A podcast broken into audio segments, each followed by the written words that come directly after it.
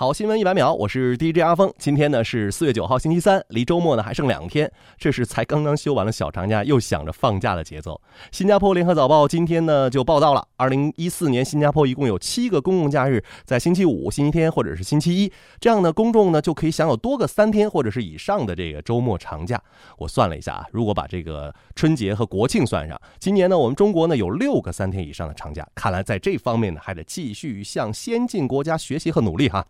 放假能干什么？很多人回答的问题当然是旅行。您的下一站旅行目的地是哪里呢？不要跟我说是韩国，最近那儿人爆多哈，旅游的人。韩国媒体说，统计数据显示，从今年的一月份到三月份，申请韩国访问签证的中国人呢，比同期呢增长了一点五倍，一共是多少个呢？五十六万三千四百零三个签证。报道指出，今年的一到三月正是韩剧《来自于星星的你》在中国享有最高人气的时间段，所以呢，签证签发的数量猛增。其中呢，女性游客呢是多于男性游客的数量，比例是六比四。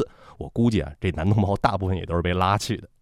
当然呢，如果不出去旅游，在家里看看书也挺好。关键是得有看书的地儿哈。好消息来了，昨天晚上呢，位于北京市东城区的三联韬奋书店开始推出了为期十天的深夜书房的试营业活动。每天晚上九点钟到第二天上午的九点钟是夜读的时间。平常呢，他那是不设座位的，很多人都会在这个地上的这个楼梯啊，或者是来看书。为了吸引夜读的读者，书店专门在过道处放置了书桌，并且设有台灯。